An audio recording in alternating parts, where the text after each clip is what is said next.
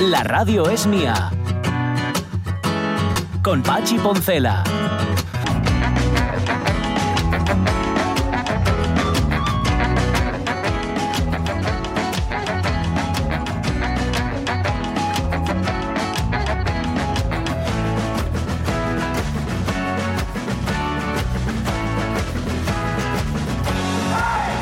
Las 11 y 8 minutos de la mañana, vaya cosas que decíamos cuando éramos pequeños. Me acordé ahora, no voy a decir por qué, básicamente, bueno, no me acuerdo por qué me acordé. Em, decíamos cuando éramos pequeños aquella expresión, cuando alguien decía mierda, con perdón, ¿eh? Y, dice, y de- repetíamos, Pati "Pati- con hierba. y lo que te sobre para, Para la merienda, que eso me parece una guarrada.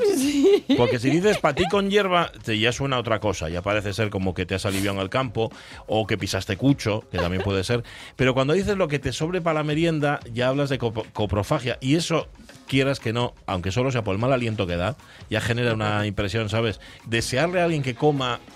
Bueno, vamos a dejarlo como está, porque Sí, aunque sea a sí, las es 11, mejor no, las no. 10 como antes, igual estáis tomando café de media mañana. no hay problema. Pero me- se me vino de repente a la cabeza, decíamos unas cosas, unas sandeces. Sí. ¿Se acordaba el Mifio de una expresión que yo creo que ha pasado de generación en generación, Mm. que era cuando alguien estaba eh, en la cola e intentaba colarse, Sí. el que estaba delante decía, no te coles. Sí. No decían no te cueles, no decíamos no te cueles, decíamos no te coles, no te coles, ¿eh? No te Bueno, cueles caracola, no te coles caracola. Esa no, nunca lo dije yo. La parte caracola, no, no pero, Eh. pero también vale.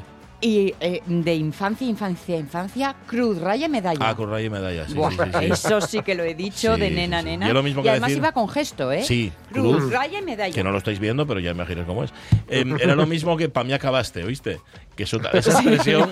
Estás muerto, para mí. Bueno, a ver, esa es ya eh, en The Wire, ¿no? Esa es ya que utilizan en las calles de Baltimore y tal. Pero, pero en el patio del colegio dice, para mí Sí. acabaste, ¿oíste? Eh, Era sí, ya cuando- o sea, sí, pero bueno. Em, bueno, no iba de esto, iba de otra cosa. Ya, ¿Existe, quiero preguntaroslo, porque igual vosotros lo sabéis, si no luego se lo pregunta Miguel Fernández, algún tipo de protocolo para, em, de aquí a unos años, Mm. a, una, a un 10 años, por ejemplo, eliminar las emisiones de ruidos a la atmósfera? Porque hoy por la mañana llegué a esta calle, a los estudios no centrales de la RPA, y había, como siempre, multitud de camiones. Pero Sí. camiones de que, que yo Sí. nunca me enfado con los transportistas Sí. porque están trabajando Y mucho y muy duro. y hacen lo que pueden y se meten en zona peatonal y hacen lo que pueden los propios. Así que desde El aquí otro día nuestro- charlé con uno y dije, te prometo que algún día hablaremos de con vuestro gremio. Pues sí, deberíamos, porque, a ver, es que no se lo ponen fácil. No. La- las horas de carga y descarga son limitadísimas. El espacio ya ni hablemos. Sí, pero también te digo una cosa. ¿Qué? Cuando a las siete y media de la mañana Ya. tiran los eh, barriles de cerveza para Ya. descargarlos, los tiran al suelo, Mabum. ¡boom! Ya. ¡Boom! Claro, a ti no te gusta porque vives en zona cervecera. Claro, zona Pues- de lúpulo. Ah, mm, ay, No les digo nada, evidentemente, vas a decir? porque mi cabeza Claro. sabe controlar, ¿no? Pero mi estómago me Ya. lleva a mirarles fijamente desde mi ventana, Ajá, con y- mucho rencor. Y ellos notan tu mirada láser, ¿no? Pues no. Miren ahí el lupular. El, lup- el lupular que tienen ahí. Bueno, pues mira, alguien debería hacer algo, y ya que hay autoridades comunitarias mm, y no comunitarias, y de otras comunidades y de otros continentes, para, por ejemplo, cuando un transportista o una transportista tenga que echar al suelo los bidones de cerveza a las siete y media de la mañana, caigan en blando y no hagan ese ruido tan Sí. espantoso. Mm. Porque una cosa es que, en efecto, haya que hacer las cosas a una hora que, hombre, no es mm, humana para personas como Sonia Avellaneda, que a esa hora está durmiendo la pruebe. Las cosas como son, em, eso hay que hacerlo. Bueno, pues vamos a hacerlo, pero sin que se emita ruido. Pero como hemos llegado a la conclusión de que tiene que hacer ruido y si no hace ruido da la impresión de que no se trabaja, o sea, de que no estás haciendo las cosas, pues entonces ya no ponemos ninguna solución.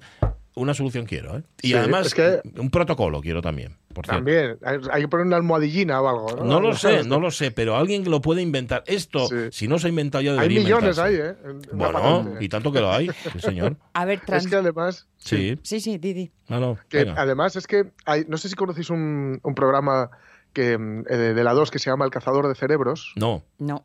Ahí os lo recomiendo. Se puede ver además en la app para que podáis disfrutar de, sí. de RTPA. Claro, puedes verlo, la app para verlo en los momentos, mm, Vale. en los huecos que haya, ¿no? Bien. Bueno, está muy guay. Es, es así de divulgación científica, rollo redes, pero, pero sin tanta mística, ¿no? Ujú. Mm. Y eh, en uno de los programas, en uno de los primeros, porque yo, lo he descubierto hace poco y lo estoy viendo desde el principio, lleva un, le dejan un, ¿cómo se diría yo? Un marcador para me- medir la contaminación. Ujú. ¿Vale? Sí. Y, el, y el mero hecho de estar al borde de la acera o a dos metros del borde de la acera Sí. ya no es lo mismo. Con lo cual, Ya. compartir, compartir calle Sí, con la camionada, ya. imaginad. Sí, sí, sí, sí, tremendo. Pero que, que dura horas, que yo antes llegaba a las 10 y pensé que la camionada Mm. era a las 10. Hasta las 11. Ahora llego a las 11, pues a Claro. las 11 hay tela, ¿eh? Porque Ahora ya está- habrá marchado. están en el límite Mm, ya. vale. Las 11 es el tiempo final. Pero, pero no os vayáis del tema. Queremos Mm. un protocolo ya para acabar con los es. ruidos. Lo mismo Un que se evitan quiero. las emisiones de humos a la atmósfera, vamos a evitar la emisión de ruidos que son altamente contaminantes. Y a ver si es posible que la basura no me la recojan a mí, que tengo los contenedores debajo del, de casa, de la fachada, a la una y media de la mañana. Claro. Eh, un poquitín antes, un poquitín después, incluso estoy sobando. De todas formas te diré, el peor de los sonidos, el más agresivo y el más impactante, Es este que hacemos nosotros. es cuando recogen eh, los vidrios. Ay, horrible. Ostras, horrible. Yo que- se lo tengo un poco más allá, ese no me Coge. Y cuando, lo- y cuando los lanzan, que yo tengo un bar enfrente, Sí, y Ah. es una fiesta. Es que sí. la primera vez creí que se estaba cayendo el mundo. Ya. De, ¿Qué está pasando aquí? Pues eso, No, pues mira, decís. este camión que tenía yo aquí, que os decía yo que hacía mucho ruido, era como si llevara el apocalipsis metido dentro. Sí, o sea, ¿eh? estaban ahí todos, los, cuatro jinetes, las siete bestias, los Y luego hay otra 666, cosa de la que tampoco se dan cuenta. ¿De qué? Que ellos llevan la radio alta para que esté permanentemente acompañándoles, cosa que no solo entiendo, sino que alabo. Claro. Exacto. Pero Bueno, que llevan algunas veces emisoras que no lavamos. Pero no, no importa, no importa. que sigue. se oye todo, Se oye queridos. todo, al final. Bueno. Que en cuanto abrís esa puerta, estamos todo el barrio ver, escuchando. A ver, que hemos empezado criticando la falta de protocolos para el ruido y acabamos criticando a los transportistas. Pues no, vale. nos vayamos a ese Venga, lado, ¿vale? bien, ya bien, está. bien. Vosotros, transportistas, bien. La radio un poco más baja. Aceptado, pero... aceptado. Y a ver si alguien hace algo para que no haya tanto que ruido mucho y muy bien. en las ciudades. Bien, eh, ayer hablamos de la huelga de guionistas en Hollywood, que aquí de momento no la hay, y que hace que la ficción se quede en dique seco, porque si no hay guionistas, aquí no se crean ni series, ni personajes, ni tramas, ni nada de nada. Y aprovechando la ocasión, preguntamos, no por series, sino por personajes, ¿vale? Personajes de series que pff, detestáis o que os encantan. Porque puede ser que los detestéis y aún así veis la serie, solo para Eso ver al personaje pasar. odioso, ¿verdad? Bueno, em, y luego también... Si valen son- de la infancia, ¿no? Valen de lo que sea. Porque yo ahora ya... Sí, bueno, ¿no, no tienes ninguno que te entusiasme? No, ahora? no. No, ¿eh? Es que yo con la edad me entusiasmo menos. Ya, Con no casi sé. todo. Yo quiero ser, yo quiero ser McNulty, el de The Wire. Yo quiero ser McNulty para ser, para liarla siempre. Para ser siempre. malote, Para estar siempre. No, pero es que ni siquiera es malo. Es que él me lleva malo para él. Sí, la lía siempre sí, allá donde sí, va. sí. Yo quiero ser McNulty. Bueno, em, y, si, y si ya hay algunos que son como de la familia. ¿Sabes? Porque hay Mm. personajes que se sí. meten en tu vida y que ya son, pues yo que sé, un Alf, por ejemplo, era casi casi de la familia, hasta Sí. creías que existía. Ponedlo en Facebook y llamad, o ambas cosas, al 984 1050 48. Bien, hasta que sea la hasta que sean las 2 de la tarde, vamos a estar aquí en la radio mía, Sonia Villaneda, Jorge Alonso y José Rodríguez. Vamos a hablar dentro de un rato con José Rasti, profesor de psicología Ujú. de la Sí. Universidad de Oviedo, porque acaba de sacar en, en conjunto, en Consuno, porque tiene a otros dos autores, Sí. Mamá Soy Trans. Mamá Soy Esto Trans es. es una guía. Sí. Y es una guía para echar una mano a las familias que se enfrentan justamente a esta situación. Guía para las familias adolescentes con conflictos de género. Vamos a hablar con él. Ya sabéis que el libro anterior Sí. mm, Sí. generó más de po- Nadie nace en un cuerpo equivocado, era Eso el eso título, donde también estaba, como no, Marino Pérez, evidentemente. eh, Era, fue un libro que no gustó a todo el mundo. Este me imagino que in- in- más to- menos todavía siendo práctico, Sí. como es. Sí, Bueno, pero hay que él. añadir que incluye también eh, la participación de Nagore de Arquer, que habla en primera persona. Ajá, eso es. Ah. Con lo cual no Ojo. son referencias. Eso No- suma, ¿eh? Sí, no cuenta su caso, exactamente, pero sí cuenta el proceso mental por el cual, vale, yo pensaba que es que mm, estaba Las en un género equivocado y ahora pues me he dado cuenta de que no. Mm, Vamos, eh, digo porque esto no es que me haya leído el libro, sino que he leído lo que cuenta Las José Rasti. sí. Insisto con el que luego hablaremos. Con Carlos Lastra también, Que viene a tirar del hilo, hablar del pasado. Del, es, es como las normas, el zurce el hilo del presente, el pasado y del futuro, pero en torno al medio ambiente de, de Asturias. Y luego está la revista de prensa, evidentemente, claro.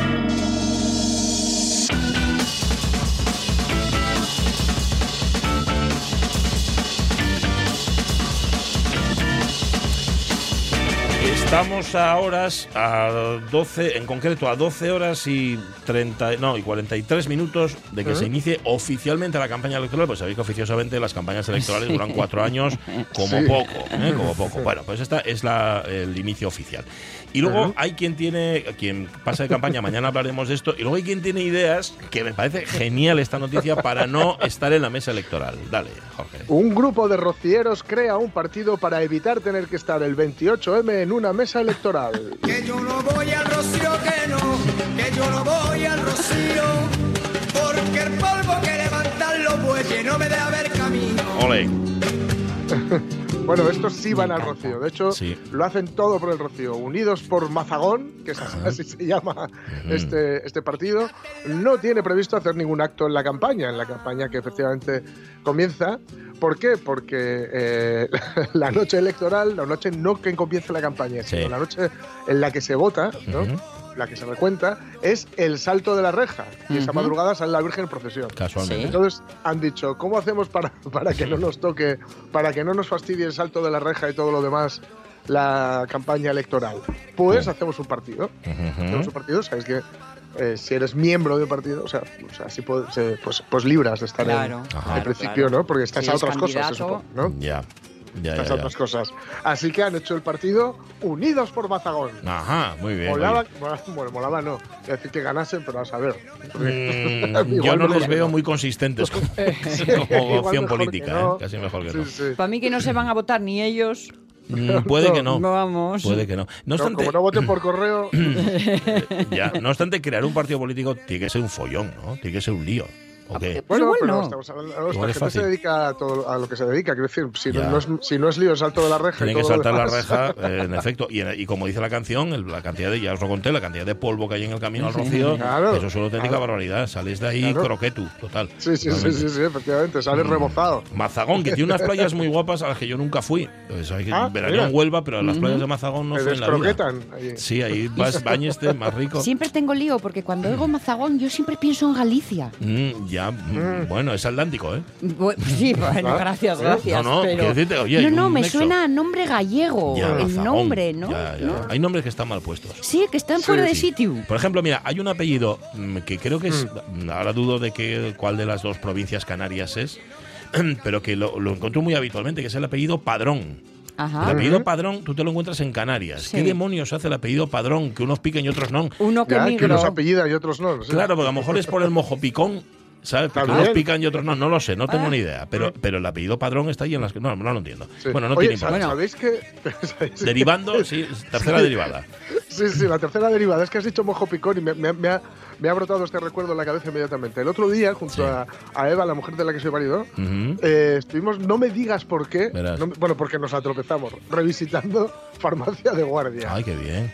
¿vale? Vale. Eh, ha envejecido regular, ¿eh? Mm. Ha envejecido regular y claro, luego yo me di cuenta de que el hijo mayor, Sí. digo, esta voz, esta voz, esta voz, claro, el tipo dobla a, a A todo el Ah, mundo. A todo el Ah. mundo. Sí, señor. Vale, Y es que se le nota porque es muy mal actor, pero un gran actor de voz. Sí, Ah, cierto. cierto. Bueno, encontró su camino, eso está bien. Sí.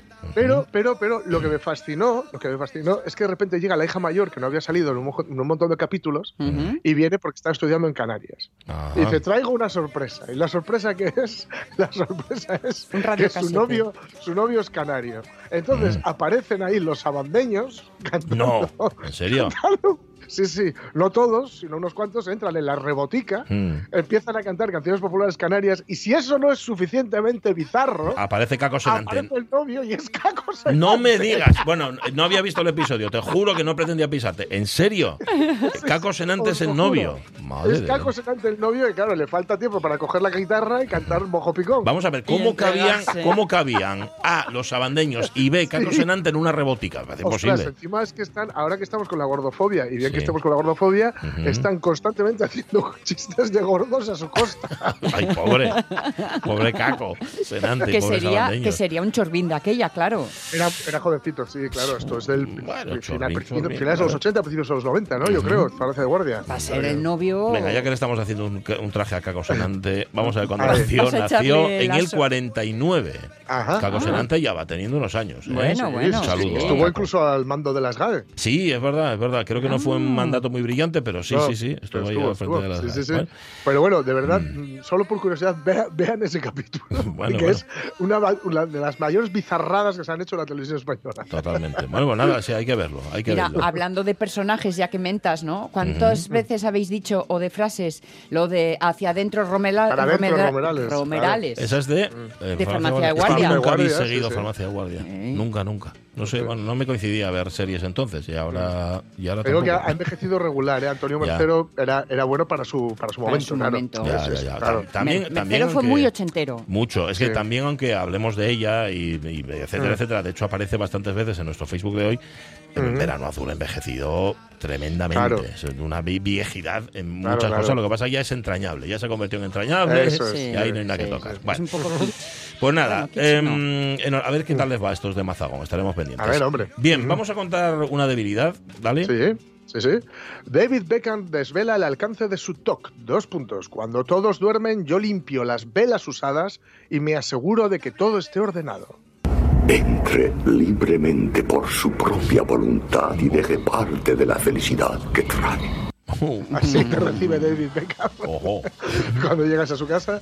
De mano, ¿cómo que limpias las velas usadas? Mm. Ya. Encendéis la luz, que si no tienen esto es para apagar la luz. ¿Qué será? Ya. Velas usadas. eh. Hombre, Pero bueno. pero crea mucho ambiente, ya sabes. Mm, Sí, No. será para, para, para eh, igual, igual, no, como no quiero ser muy malo, igual a alguien en esa casa le viene bien la penumbra. Ajá. ya. No sé, no sé por dónde no, vas, pero. no es Beckham, ¿eh? No es. Vale, vale. ¿A quién te Bueno, referirás? Ya, ya. Bueno, el exfutbolista revela detalles inéditos de su vida en una nueva serie documental que Netflix, dentro de su eh, política de hacer documentales eh, absolutamente, in- vamos, prescindibles, Sí. estrenará a finales de este año y por la que le han pagado, agarraros, A ver. 18 millones de euros. Muy bien. Bueno. Toma ya, que, se- que le hacían falta. Tiene pavelas. ahí. Bueno, paveras y de las aromáticas, además. ¿eh? Sí, Tiene sí, pacirios, incluso. Te Claro, diré. y a mí lo que me hace gracia es que tú lees un poco el reportaje y dices, y dice el que no puede irse a la cama y saber, por ejemplo, que no, no, no ha quedado sin recoger algo de la cena o de tal. Y es lo típico que, que, eh, uno que es- no, no tiene servicio, que Eso con te la iba a pasta decir. que tiene, ¿Será que lo recoge No él? tiene servicio. sí, no tiene servicio. Ah. O sea, sí que tiene baño, pero no tiene servicio. Vale. Y eh, otro que es lo típico que su familia es, con- es consciente de su toque y dice, lo recojan. Total, ¿para qué? Se va a levantar este Ya. a, re- a recogerlo todo por la Mm, noche. A ver, yo soy, yo soy un poco Beckham, solo me parezco él en eso. Y en los 18 millones de euros también, por supuesto. Eh, Hombre. yo no puedo dejar dos platos o dos Ni- tazas. ni loco. Nos tomamos una infusión por las noches, mi señora y yo. Y no puedo dejar las tazas ahí. Me vuelvo, No o sea, puedo, es que no no, las tengo que quitar. Yo Qué no- dura es vuestra vida. Soy, no sé. ya, Claro, ya, ya, pero no, no, no. puedo, no puedo saberlo. Estoy en la cama. no puedo. Bueno, a ver, tanto, como eso, vida. tanto como eso no. Mm, Tanto como estar en la cama y revolverme. ¿eh? no, no, bueno, No, es pero que para para no llegar a eso, Claro. no dejo que, que queden ahí. No vais para la cama. Yo ahí tengo los dos extremos. Se puede llegar a llenar, Sí, no, yo porque hoy no y mañana tampoco. Nunca. Ahora, eso sí, si me pongo, tiene que dar impoluto, Ya. ni la Ah. mancha de una gota de agua en, Ya. el, en el inox. No, no, yo tanto como eso no. Yo ayer hice muchas ¿Cero cosas para cenar, mm, muchas cosas distintas para cenar, con lo cual manché bastante. Pues hice salsa de Mm. tomate, preparé no sé qué, le pongo- manché mucho. Entonces hubo un momento en el que yo voy solo a ir cocinando y fregando. Sí, Lo que es pasa que en si este no, caso estaba poniendo a la mesa, estaba haciendo muchas cosas y al final Mm. quedó un montón. La satisfacción que te da. Cuando lo Mm. tienes ya recogido, claro, cuando ves aquel desastre Sí. es horrible, pero cuando Sí. lo tienes ya recogido, que luego piensas, "Te- esto tengo que venderlo de alguna forma. Mm. Claro, llega la mi mujer de trabajar y lo ve todo recogido, no se da cuenta de todo lo que recogí. No sé si me explico. Claro. Y eh, por Haces una, una foto previa. ¿no? eh, eso debería hacer, eso- pero no lo hago, pero no lo hago. eh. El antes y el después. me apetece, me apetece hacerlo, porque si no, ¿qué medito tiene? No tiene, no tiene ninguna y se lo envías por WhatsApp. Debería, debería, debería. decir, Mira, ¿viste? ¿Viste cómo estaba? Pues estaba así, hace un ¿Eh? momento. Dame una estrellita. Dame algo. Sí, dame algo. Oye, eh, estoy leyendo, fíjate, mm, Sonia Villaneda. ¿Qué? Nos está escuchando Sebastián Losada Alonso. Sí, Dice, por lo del ruido, cuando estaba de repartidor de bebidas, sí. cuando los barriles de cerveza eran de 50 litros, llevábamos un neumático Ah. y lo dejábamos caer encima. Un saludo, o sea, déjame caer, en- Eh, entiendo sí, el barril. El barril para que no hiciera ruido. Claro. O sea que, cuidado. Mira qué bueno. Eso quiere decir que ahora ya no son de 50. Mm, Pesen menos. No lo sé. Los hay de 50 y creo que de 25, por lo menos de esos los había de 50 y de 25. Puede ser. Ajá. Igual Sebastián Losada dice que solo lo hacían con los de 50, porque Ya. los de Claro. 25 igual no hacían tanto ruido, no lo sé. No tengo Ya, Claro. idea. ya, ya. Así que nada, gracias Sebastián. Un abrazo, Sebastián. Que conste, insistimos además mucho en ello, que estamos del lado de los, Sí. Hombre, de los repartidores, ¿eh? Sí, que les sí. tienen que hacer que, la más vida que nada más porque fácil. son los que rellenan la barra. Hombre, que si no, sin ellos, ¿qué, qué? ¿Por qué me quieres, Andrés? ¿Eh? Por interés. No, y porque escuchan la radio. Porque tienen horarios muy tremendos y escuchan la radio, Sí, señor. efectivamente. Oye, y tenemos sí, otro señor. mensaje, me encanta, de Xostrón a los show, que dice, buenos días, guapérrimos. No tiene nada que ver con lo que faláis, pero acaba de pasarme una, una tontura, no, no sé, sí, una tontura, una tontura simpática. Y como la radio es mía, voy a contarla. A las 9.57 exactamente, llégame un WhatsApp para felicitarme el cumpleaños. Y yo no me acordaba. Colma. ¿Qué No me- sabía que era el cumpleaños de él. Él Madre mismo no lo sabía. Pero bueno, hombre. Paredme muy egoísta disfrutar esto yo solo, así na que voy a compartir con vosotros. Felicidades patos por lo que queráis. Qué guapo ye que eres. eh. si os tron a los show, felicidades a ti también en tu Vaya día que vas a tener hoy. inesperado cumpleaños. ¿Cómo no vas a saber, Xo? Bueno, si es un Xostrón. Eh, A mí guapérrima no. nunca me lo habían llamado, ¿eh? Guapérrima, sí. muy Pero guapo, está ¿eh? fantástico. Y es requete guapo. Sí, Bueno, señor. Oye, Carlos Lastra, dale, acerca el micro. Acércalo, A que ver, lo tienes es- muy lejos. mío. No luego- sabía que ya íbamos a ello. Es que te veo Sin solución sentado. de continuidad, Yo no amigo. lo puedo evitar. Luego completamos revista de presa. ¿Cómo estás? Aparte de muy bien. Encantado, como siempre, de estar Bueno, con vosotros. Un placer tenerte aquí para nosotros también. Además de guapérrimo. Además guapérrimo. sí, señor. Guapérrimos todos. Lleves, lleves una revista ahí antigua moderna. No, antigua. ye de los años aquellos. De los estábamos, 90. estamos recordando historia de Ana y, y estábamos por el año 95 Mm. y esta ya era correspondiente a los años 93 al 96. Ajá. ¿eh? Son tres años. Con esta empezaba otra vez una nueva época. Hubo tres épocas en la revista Asturnatura. Esta ya empezaba la tercera. Eh, de tres años para ponerla, digamos, al día, porque Sí. salió en el año 96 y a partir de ahí volvió a publicarse cada año eh, regularmente, hasta que acabó en el año 18, me parece que fue. Revista anual. dices, Anual, anual, vez al sí, sí, sí. Bueno, ya daba mucho que hacer. ¿Y qué- y qué metíais ahí? ¿Qué bueno, metíamos de todo, ¿eh? Sí, un poco de todo, fundamentalmente las cosas de las que venimos hablando aquí, o sea, eh, todo tipo de, de alegaciones, eh, reproducíamos cartelos de los que de los que publicábamos, de distintas campañas, dábamos alguna noticia, en fin, contábamos un poco la historia y un poco la crónica. Claro, claro. A decirte casi un libro de actas, pero en extenso. Sí, en extenso, en extenso porque ahí pueden leerse. Por eso estoy echando, empezando a echar mano de ello ahora que lo tengo, porque ya sabéis que yo estoy siguiendo para esto que contamos eh, las actas y las actas Sí. son muy escuetes. O sea, hízose tal, acordóse tal, luego no sabes si se llegó a hacer o no se llegó a hacer, incluso Mm. cosas así. Aquí en cambio va en extenso, pues presentó, vamos a reclamar no sé qué cosa. Pues aquí está la reclamación Mm. escrita y bueno, un poco resumida porque si no también son muy largas. A veces son un montón de papeles cada documento de esos, pero bueno. Entonces eso a partir de ahora puedo seguir un poquillo mayor porque, porque eso está más en extenso y bueno, en la portada de esta, por ejemplo, estaba el, el- la placa en que se nombraba socio honorífico de Ana al Ayuntamiento de Valdés, que lo comentamos aquí, sí. que Sí. tomamos el acuerdo y esta fue la placa que se os entregó. Bueno, otra foto de portada aquí muy vistosa y un cartel anunciando eh, el Principado de Asturias eh, rodeado de eucaliptos eh, en medio del bosque, porque es muy indicativo. Foto ya- denuncia esa. esta, sí, esta ya es la entrada por la parte de, de Santirso de Abres, eh, que, que, claro, allí todos son eucalitales, entonces vas por la carretera y un- una, una zona curiosa porque, porque a partir de cruzar el Eo entre, en Vegadeo, pues entras en Galicia, Sí. pero luego al cabo de unos kilómetros en- entres en Asturias otra Asturias. Vez. Y este y uno de los letreros esos. Eh, luego sales otra vez de Asturias y sigues por Galicia, claro, porque estás en la provincia de Lugo. Entonces, bueno... Asturias, ese- Paraíso, Calital. Asturias ¿Eh? Paraíso Sí. Calital era otro de los eslóganes, me parece que está por aquí dentro Sí. incluso. Sí, Ah, sí, pensé que sí, se me había ocurrido a mí. No, no, no. Pues, Qué Y- pena. y- bueno, eso de, Sálvame. de- de decir eh, cosas, del- utilizando además el típico logotipo ese o el típico cartel de Asturias Paraíso Natural, pues muchas veces se hacen cosas. ¿No? Y se ponen en Sí, eso, sí, sí, paraíso sí. calital, paraíso... Paraíso matorral, eh, paraíso, lo que sí. quieras, ¿no? Vale. Pues eso. Oye, déjame echar ahí un ojo mientras tú cuentes cosas. ¿Traes ¿Y la otra- en la tercera foto? Sí. La tercera foto Esta de aquí, no la de la zona de, las primeras prospecciones en la minería de, de Vixega, en, en el concello de Miranda, la minería del oro de la que aquí hablamos, que empezaban en esos años y teníamos toda aquella engarradiella. La semana pasada hablamos de, de la denuncia que tuvimos por una supuesta falsa denuncia, porque Sí. habíamos encontrado o habíamos visto en unos análisis la presencia de cianuro en las prospecciones y entonces lo denunciamos y como luego Y ya no se pudo demostrar más, él- ellos nos denunciaron a nosotros y, y- y por una cosa que, que un delito también, que lle falsa denuncia. Claro. Entonces, bueno, no se, de- no se no prosperó afortunadamente aquella denuncia porque si no... Porque pues, la vuestra no era falsa. la nuestra no era falsa, otra cosa era que no se encontraran más datos y tal, y entonces, bueno, de, de hecho ya os conté, el, el fiscal decía, bueno, pues, pues eh, estaban casi en su obligación, o sin casi, estaban en su obli- obligación una asociación de defensa de la naturaleza en denunciar unas cosas que desde luego serían delito y tal, o sea, que luego no prospere es otro canto. Total, ¿no? que el asunto quedó en tablas.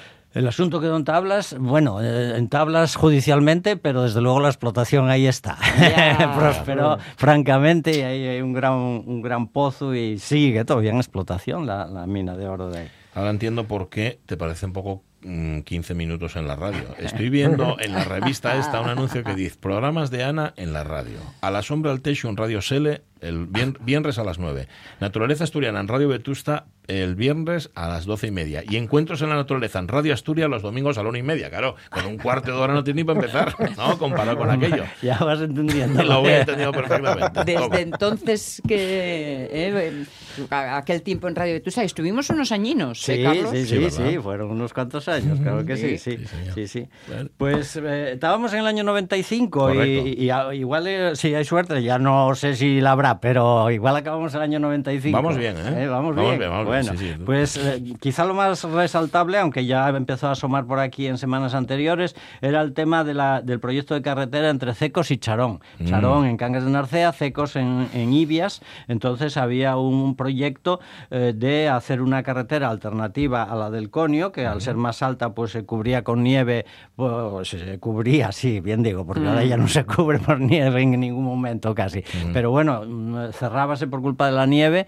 y quedaban incomunicados desde Asturias los de Ibias. Desde Asturias digo, porque por, por Lugo sí que podían tener salida, ¿no? Bueno, el caso es que eh, como alternativa a lo del Conio, pues se planteaba la carretera Cecos-Charón y eh, mm, fue motivo en esos años 90, eh, 95, 96, porque estaba en pleno fervidillo. Estaba en pleno fervidillo y hablábamos de ello aquí. Y, por ejemplo, eh, bueno, en, en mayo del 95 presentábamos alegaciones eh, a la carretera Cecos-Charón, alegaciones a la evaluación preliminar de impacto ambiental que había, eh, que se sacó a información pública, el estudio preliminar de impacto ambiental, la declaración y lo que, lo que termina después, donde eh, se hablaba curiosamente de impacto crítico en todos los trazados, en, todos los, en todas las alternativas de trazado, porque había algunas variantes y tal, y el propio, la propia, el propio estudio eh, preliminar de impacto ambiental decía que en todos sus trazados tenía un impacto crítico. El impacto Mm. ¿Crítico crítico es la mayor categoría de Bueno. la gradación de impactos. Lo peor de el lo peor. Lo peor de lo peor. El crítico, luego la, la norma, vamos, la, la ley lo define como el impacto que lleve permanente e irreversible.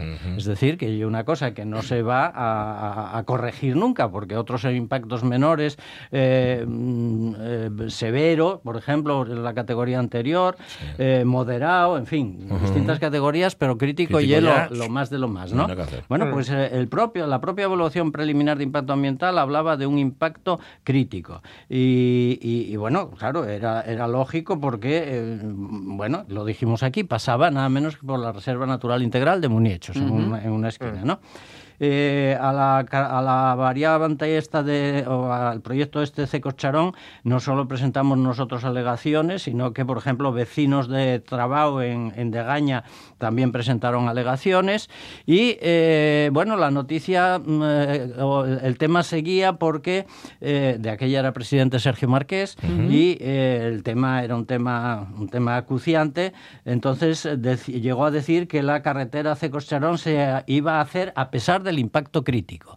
Porque hay que decir que las, las declaraciones de impacto ambiental son, como dice la propia norma, a, a los efectos ambientales, pero no implica que, que- que- que se prohíba la actividad en cuestión. De estricto cumplimiento. Claro, o sea, eh, la autoridad, digamos, ambiental declara cuando llega la declaración qué impacto tiene una obra, pero la autoridad que lo ejecuta, pues acepta eso o no. Eh, tiene que aceptar también las, las, eh, em, las medidas correctoras que se establezcan y cosas de esas, pero no necesariamente tiene que no hacer la obra. Y de hecho, el presidente del Principado decía entonces que eso se iba a hacer por encima de todo.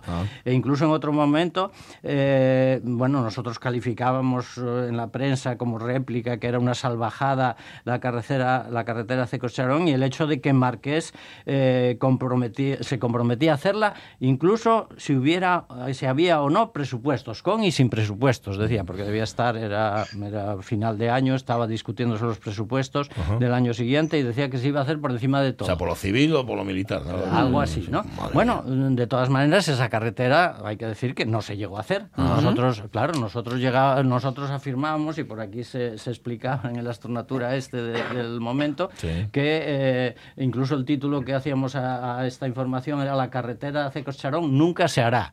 Porque nosotros estábamos seguros de que eso no se podía No se hacer. hacer. ¿Qué íbamos a hacer si, si siguiera para adelante el, el presidente y demás y el gobierno asturiano? Lo denunciaríamos en Bruselas, que era de donde echábamos mano, Sí, en parte sí. teníamos necesidad, y claro, con un impacto crítico en una reserva natural integral, eh, bueno, reserva natural integral es la categoría asturiana, bueno, por decirlo en, en- en actualidad, es lo que sería lo que es Doñana ahora, una Ah. reserva natural, no ves. se llama reserva Sí, natural integral, pero sí reserva natural, porque eso Sí. depende de las comunidades como lo definan, y desde luego la máxima categoría de protección. Entonces, bueno, pues, pues sabíamos que no se iba a llegar a hacer nunca, y así todo, pues, pues se discutía mucho. El otro día también me parece que comenté aquí cómo participé en un programa de radio en, Santa, en San Antolín de Ibias eh, diciendo por qué no queríamos la carretera, y bueno, pues, pues, pues pasaba un poquitín de, de miedo casi, porque bueno, la- Claro, el- el, ambiente era muy hostil, Sí. porque además era una emisorina que tenían allí en el colegio de San Antolín de Sí. Ibias, Sí. que, eh, acordáis pues de aquello, ¿no? Hombre, Porque era cómo un- no. una iniciativa escolar jornadas. muy importante y eh, todas las casas escuchaban la radio esa, con lo cual el, el programa aquel, desde luego to- todo el pueblo o toda la comarca estuvo pendiente de aquello y, y, bueno, al final estaban esperándome a la salida Así, ¿eh? buena parte de vecinos y bueno, ¿Con qué pues cara? allí salimos. Y bueno, y, y como explicamos aquí, eh, hubo incluso una propuesta municipal eh, de declararme persona non grata en Ah, IVAS, ¿sí? en Ay, por madre. ejemplo. Sí, sí. Y eh, había la amenaza también de que si no se hacía la carretera, eh, la corporación en pleno de Ibias dimitía. ¿eh? O sea que estaban desde luego, mm, bueno, ellos muy enfotados eh, en ello. Y como hizo, vemos también el propio presidente del Principado lo estaba. Bueno, decíanse cosas como que como que en parte ya estaba hecha, porque resulta que de Cecos para allá hay una, una caja hecha de carretera de la época de la República que no se llegó a concluir y hay como, no sé, como, como cinco kilómetros, cuatro kilómetros quizá, muy bien preparada ya, no asfaltada ni nada, Sí, pero sí. la caja hecha y además Sí. de piedra, incluso con algún puente y Cinco demás. kilómetros en cuánto que sería todo de el caja recorrido. de- ah el recorrido el recorrido podría el recorrido total, del proyecto bueno pues serían eh, 15 kilómetros 20 kilómetros a lo mejor vale, vale. ¿eh?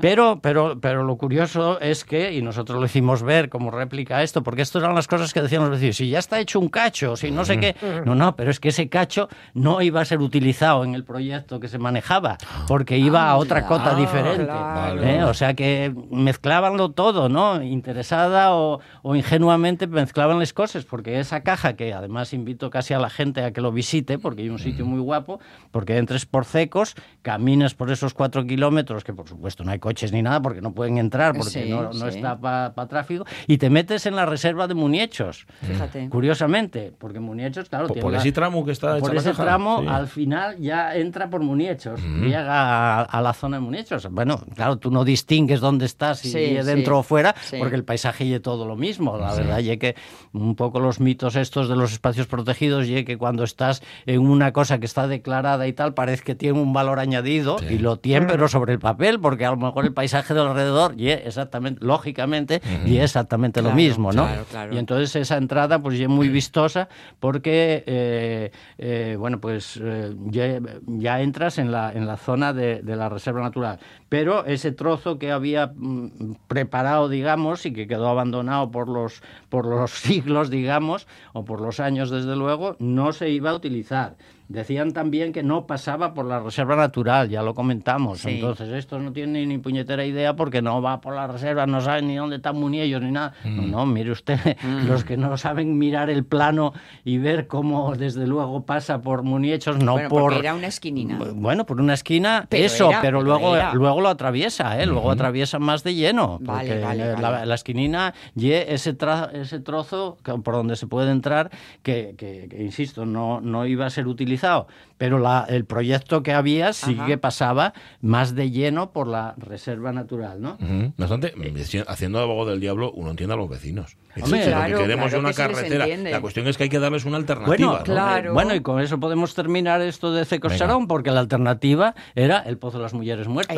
Exactamente. Que desde luego fue afortunadamente lo que se hizo. Que fue el que fue. O sea que mm, realmente eh, creo que, que- que el gobierno, una vez que, recapacitó eh, y vio cómo la, la evaluación de impacto era crítica, como digo, como, bueno, pues nos tendrían cierto miedo porque, Mm. porque sabían que íbamos a, a por todas y, que, y que no íbamos a pasar por ello, pues recapituló y entonces, eh, apo- eh, eh, digamos que ejercitó la, la variante del Pozo de las Mujeres Muertas, que ya el que finalmente se hizo, Sí. que evita el problema de que la nieve está más bajo que el conio y evita que la nieve cerrara el puerto y bueno, pues, pues por ahí se resolvió. Tengo muy asociado a ir a los cursos de la UABRA, a Ibias, el, el- a las mujeres muertes. Claro, sí. claro, claro. Claro, claro, pues los cursos de IBIAS, precisamente en los cursos de la, de la UABRA, el- un, un curso que a veces se hacía de medio ambiente, una excursión que hacíamos era por esa carreterina, ese tramo de carretera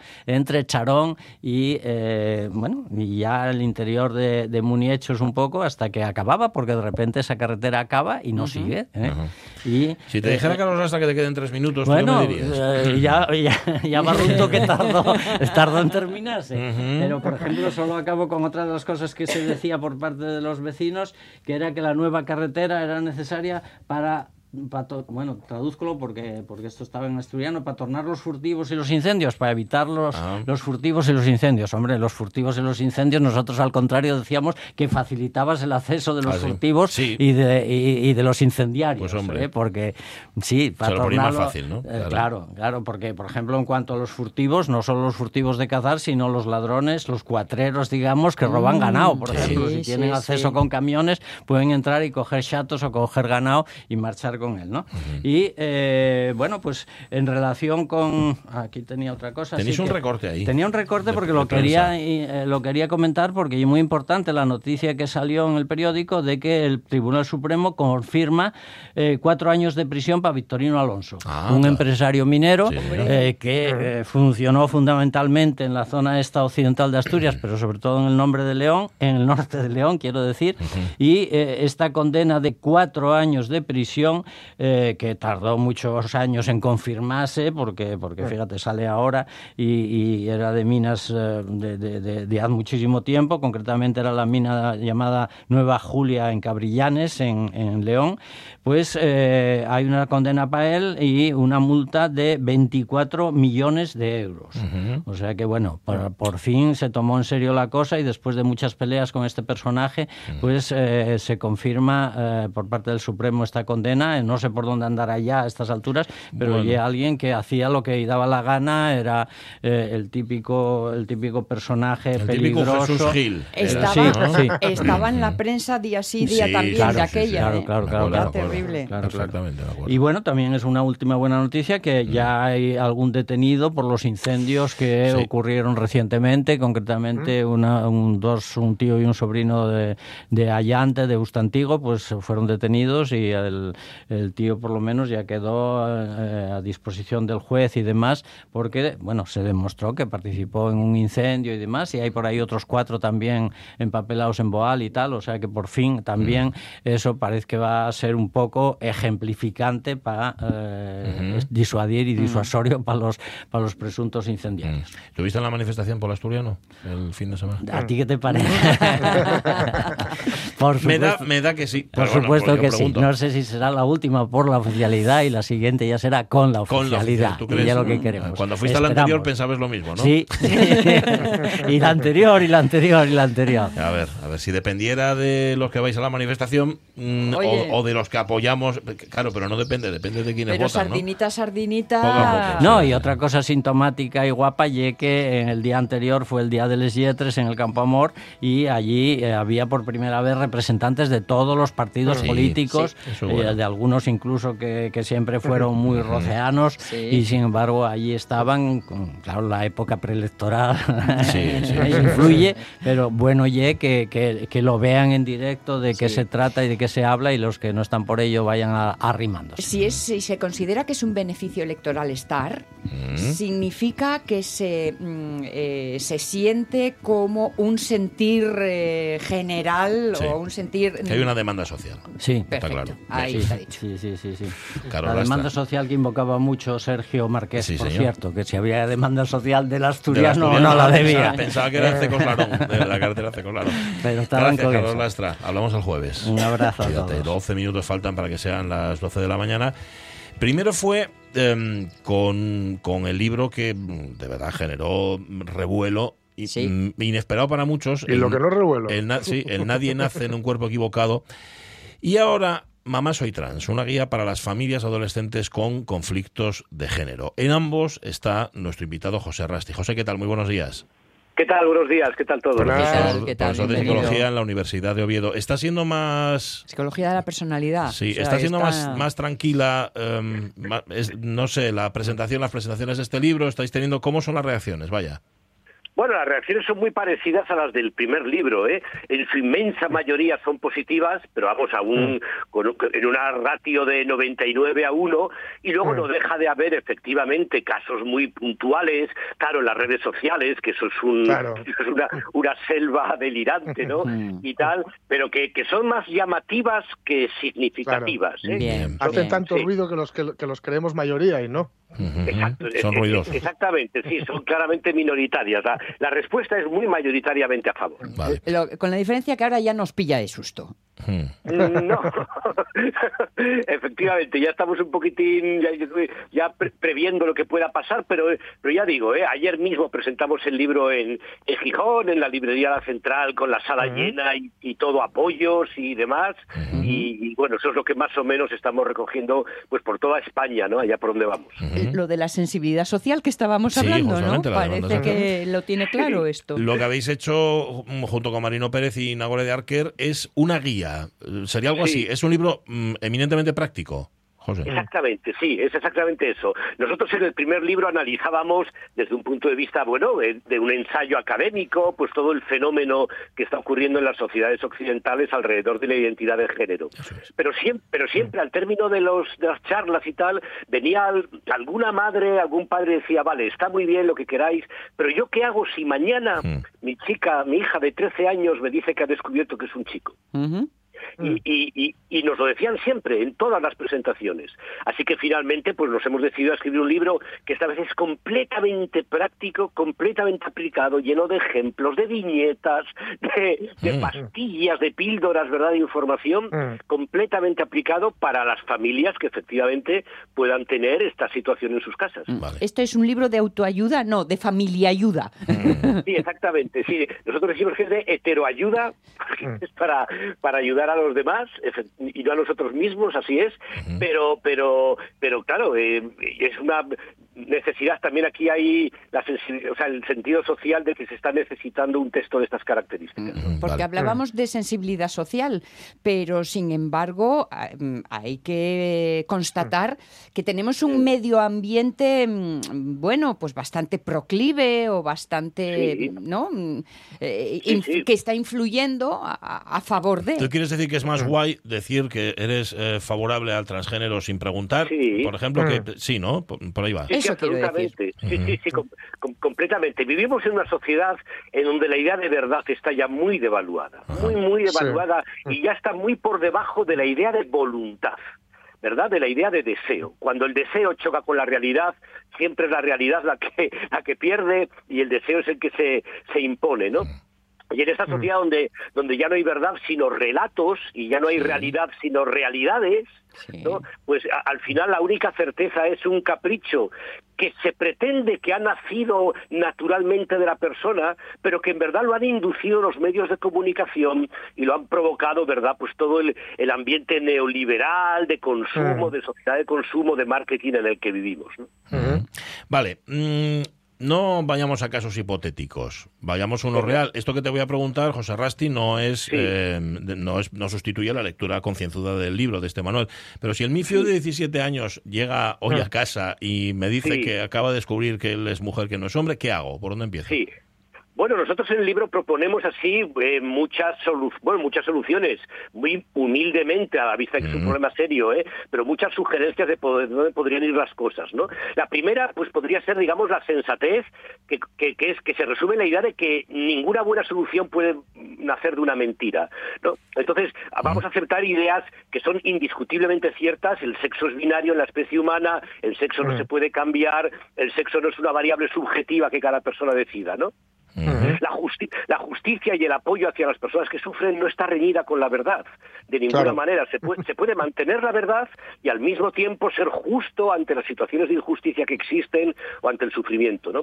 También hay que ser prudente. El, el 87% de las adolescentes que consultan el servicio Transit catalán sobre estos temas salen con la receta de testosterona tras la primera consulta. El Mm. 87% empezarán esa noche a medicarse para el resto de su vida, ¿no? Y efectivamente nos entendemos que esa no es una actitud prudente en absoluto, ¿no? También hay que ser comprensivo, Mm. porque no, no es un niño diciendo que quiere ser pirata, ¿no? O sea, Mm, es una sí. persona adolescente en una situación muy tensa, las redes sociales, la pornografía colocan la adolescencia actual en una situación muy muy tensa, muy violenta, muy agresiva, y esa es, digamos, la- el escape, la solución que la persona está manifestando. Y por último, proponemos el respeto, pero el respeto no tiene nada que ver con decir que sí.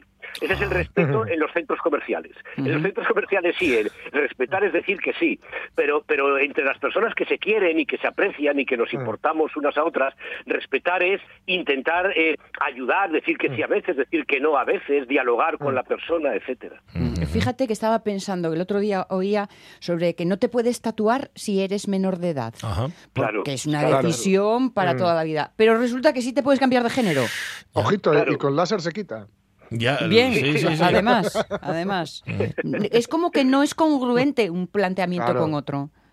Sí, sí, efectivamente. Se apela de que en este caso, en el del género, hay un derecho humano supremo que pasa por encima de cualquier otra cosa, que es el derecho humano a la persona a ser ella misma. Sí. Pero eso es metafísica barata, eso es una religión. Eso son- en el libro lo desarrollamos y lo explicamos mejor del- de, lo que puedo hacer yo ahora. ¿eh? Pero eso efectivamente eso, son creencias metafísicas baratas que quedan muy bien en la publicidad de los centros comerciales o en los programas de ciertos programas de televisión pero que en verdad no, no se sostiene de ninguna manera. ¿Qué es eso de ser uno mismo? ¿Qué es eso de que mi hija con 14 años en verdad es un chico y lo acaba de descubrir Mm. ahora? ¿Qué es ser chico? Si, si, si lo descubres a los 13 años, ¿no? ¿Qué, qué Claro. metafísica barata es esa? ¿no? Ya. Claro. Yo quería preguntarte, José, por, por algo que vio eh, la chica de la que soy marido en, en Sí. Twitter, que decía que em, proponía, proponía, esto es en serio, ¿eh?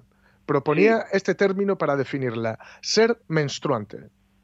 Ah, bueno, claro, por supuesto. Eh, eh, las palabras mujer y, y varón, Mm. pero especialmente mujer, están siendo eliminadas de toda la, de Mm. todos los textos, ¿no? Se está borrando a las mujeres porque son incapaces de definir qué es ser mujer. Claro. Si ser mujer es cualquier persona que se sienta mujer, entonces Mm. Entonces estamos metiendo la definición dentro del término que queremos definir. ¿no? Es como Ya. si yo digo que me- Sí. mesa es un mueble que es una mesa. Sí. ¿Alguien, Sí, alguien sí. se imagina que definieran a, a quienes somos varones como ser eh, eyaculante? No, no, pero se está haciendo, Jorge, se está Ah, haciendo. ¿también? O sea, sí, sí, las, las mujeres, las mujeres han pasado a ser seres menstruantes, los hombres seres eyaculantes, Ah. seres gestantes, seres fecundantes. La leche materna, como ahora se puede dar de mamar por igual, tanto el madre, tanto la madre como el padre, porque se puede sentir mujer o varón a la persona que da de mamar, la leche materna ahora es leche pectoral. Ah. Ah, leche pectoral. ¡Ostras! Pectoral, pectoral. Claro, yo entiendo que por oposición a leche dorsal debe ser, ¿no? Sí, sí, sí, sí. Bueno, a mí se me ocurren otras mm, partes del cuerpo, no vamos a entrar en ello.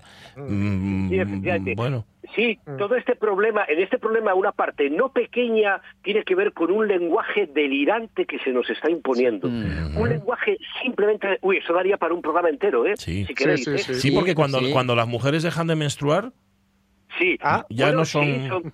son mujeres post perdón, Ah. eh, personas post menstruantes. Claro, Sí, claro. O sea, podríamos poner ejemplos de, de- de giros ridículos del idioma Mm. que se están utilizando que darían para un programa de humor Sí, o, de, o de- claro. o de terror. O de terror, no sé sí, exacto, de humor o de exacto. terror. Y yo, a mí es que hay algo que me escalofría, yo no sé, eh, te, te quiero preguntar a ti, José, que controlas más de esto. Eh, eh, Inglaterra se vio arrastrada a un Brexit Mm. por una Sí. cuestión individual en un Mm. partido político que era el conservador. Eh, ¿Hay algo de esto aquí? Es decir, ¿hay Bueno. alguna cuestión individual en política o en partidos políticos que nos haya llevado a este enfrentamiento o a esta mm, cosmogonía delirante o no delirante o como queráis decirlo? No, yo, yo- creo que, digamos, entre las posturas de izquierdas, la que ha encontrado el apoyo masivo de los medios de comunicación y la que se ha promocionado es una izquierda infantil, una izquierda brilli brilli, no sé cómo decirlo, una izquierda que, que- que ha sustituido las luchas clásicas de la izquierda por una actitud a- eh, adolescente identitaria. Entonces sí, se presenta como muy, como muy revolucionaria, como súper vanguardista, progresista. Mm. A- hasta ellos todo ha sido prehistoria, no Sí. existía el feminismo antes de Irene Montero, eh, Claro. etcétera.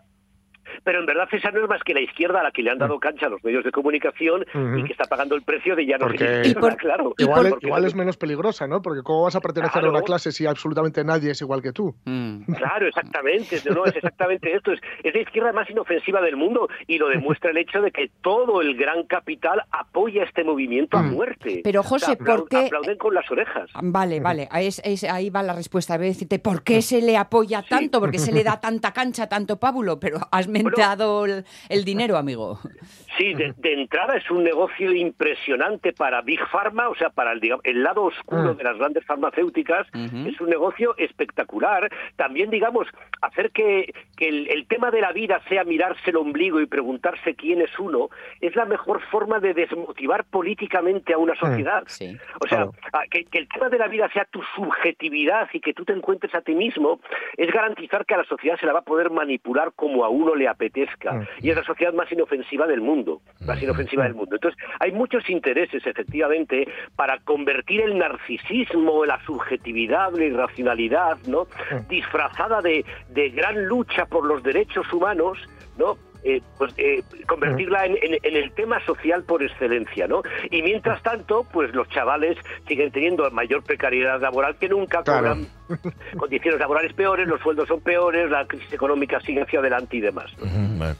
Para que no penséis que esto lo han escrito solamente dos personas no menstruantes como son José Rasti y Marino Pérez, añadamos también que Nagore Sí. de Arquer, disistidora, como ya mismo se llama, Sí. aporta también su punto de vista a este libro, a este manual, este Mamá Soy Trans, guía para las familias adolescentes con conflictos de género. Que en los tres podríamos añadir último apellido, Redaños. Eh, también. Gracias, José Rasti. Un abrazo. Gracias a vosotros. Abrazo. Un abrazo muy Un abrazo. Las 12 de la mañana, las noticias.